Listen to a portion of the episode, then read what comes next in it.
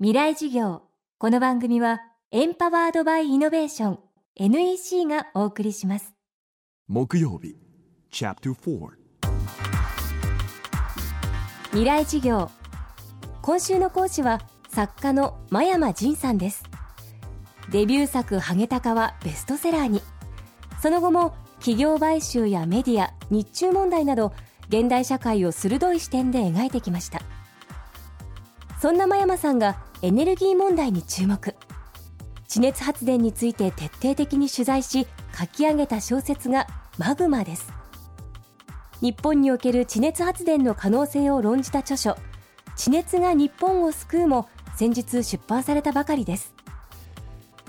開発や普及にさまざまな障害がある一方で日本固有の自然エネルギーとして大きなポテンシャルを秘めている地熱発電。真山さんはその可能性に大きな期待を寄せています。未来事業4時間目。テーマはエネルギーの地産地消。日本のこれからのベストミックスというのを考えると火力発電というのは減らしたい、まあ、今90%ぐらいありますけど本当はですねこう温暖化の問題っていうのも実はもう一つあってですね30%全体の30%本当は多いんですね。実は世界はえー、世界の先進国はまだ原発にもっと依存しようとしています。日本で起きた事故はですねちょっと異例だったというふうに言ってる国もたくさんあります。そういう意味ではベストミックスを考えるときにですねやっぱり原子力発電がまあもともと30%から40%ぐらいあったのがまあ半分。頑張って半分にしてその半分のその減らした半分をですね自然エネルギーで賄えるようになる。例えば10年20年後にはですねその自然エネルギーの中で、えー、常に恒常的に発電ができる地熱発電がですねやっぱり少なくても10%からですね20%に届くところまで増えていくっていうことができればですね実は先進国の中でこれだけの比率を自然エネルギーで賄える国ってどこにもないんです。他の国々に対してやればこれだけできるじゃないかという非常に大きな、えアピールになるだけではなくて実はこれは新しい産業としてじゃあうちの国にも地熱発電を作ってくれというようなニーズも出てくるので国も民間もそして利用する我々も含めてですね、え諦めずに続けていってほしいと思ってます。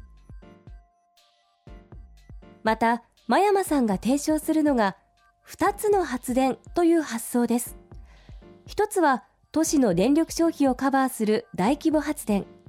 もう一つは地熱発電などの自然エネルギーで賄う町や村単位の発電です。エネルギーはですね地産地消しようという考え方。地熱を例にまあ考えてみようと思うんですけど新しく地熱発電所が一つ町にできました。でこれで一つ大きなことは、えー、発電ができるわけですからそのエリアはですねとにかく自分たちで発電した電気を使いましょうと。これ一つできます。で地熱発電もっと大きなメリットがあってですね、まあ、地球の、えー、地面から掘ってきた熱水をですね使って旅に回すんですね。でその後実は使ったお湯をまた地面に戻すんです。で沸騰するぐらいの温度ですから100度以上あるわけですね。で今日本の温泉でそんな100度とか80度なんて温泉ないんですけども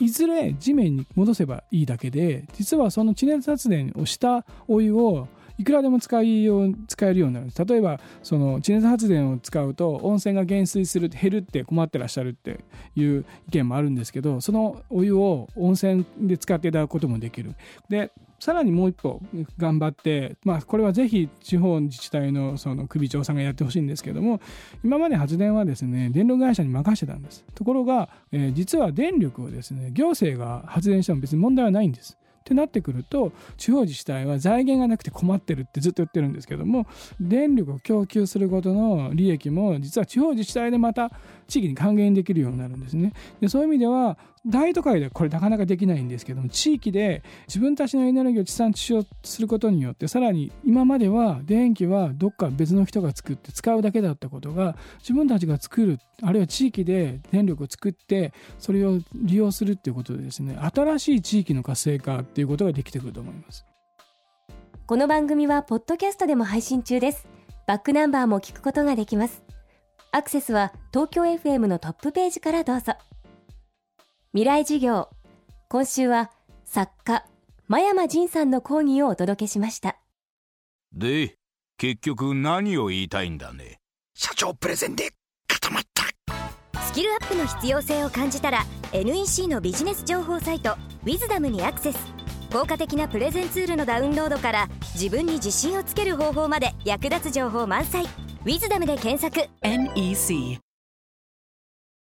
未来事業。この番組はエンパワードバイイノベーション NEC がお送りしました